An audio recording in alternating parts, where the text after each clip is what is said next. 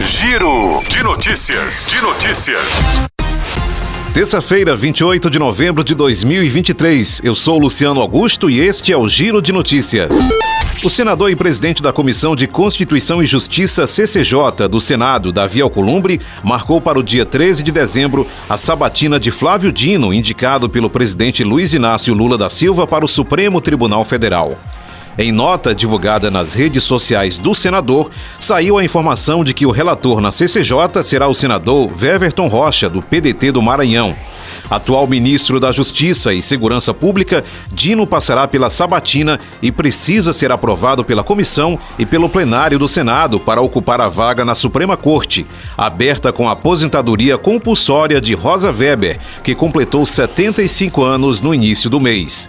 Mais cedo, após o presidente Lula encaminhar ao Senado as indicações de Dino ao Supremo e do subprocurador-geral da República, Paulo Gonet, para o cargo de procurador-geral da República, o presidente do Senado, Rodrigo Pacheco, disse que as sabatinas e as votações das indicações devem acontecer entre 12 e 15 de dezembro.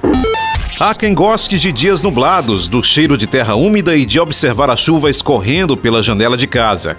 Mas quando os serviços de meteorologia prevêem chuva intensa, a maioria dos brasileiros associa o evento natural a tempestades, alagamentos, vendavais, queda de árvores, destruição e prejuízos. Segundo dados da pesquisa Natureza e Cidades, a relação dos brasileiros com a mudança climática, 64% dos brasileiros, ou 6 em cada 10 pessoas, sentem medo de precipitações intensas e temporais.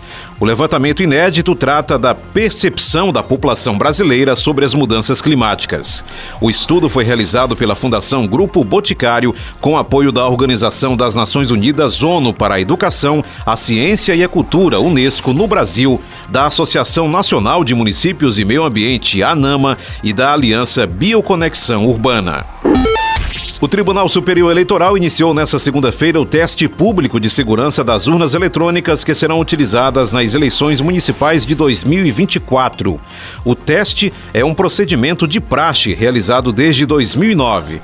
Na sétima edição de testes, especialistas em tecnologia da informação poderão verificar os equipamentos que fazem a coleta e a transmissão dos votos dos eleitores.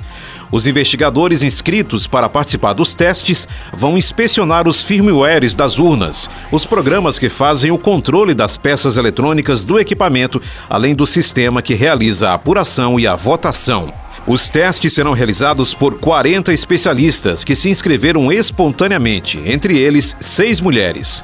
O grupo deverá executar 34 planos de testes nas dependências do TSE até a próxima sexta-feira.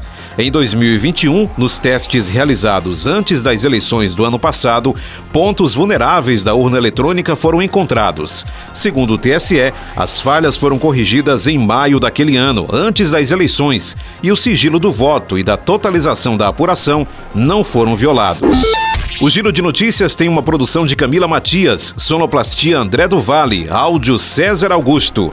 Essas e outras notícias você acessa em gcmais.com.br.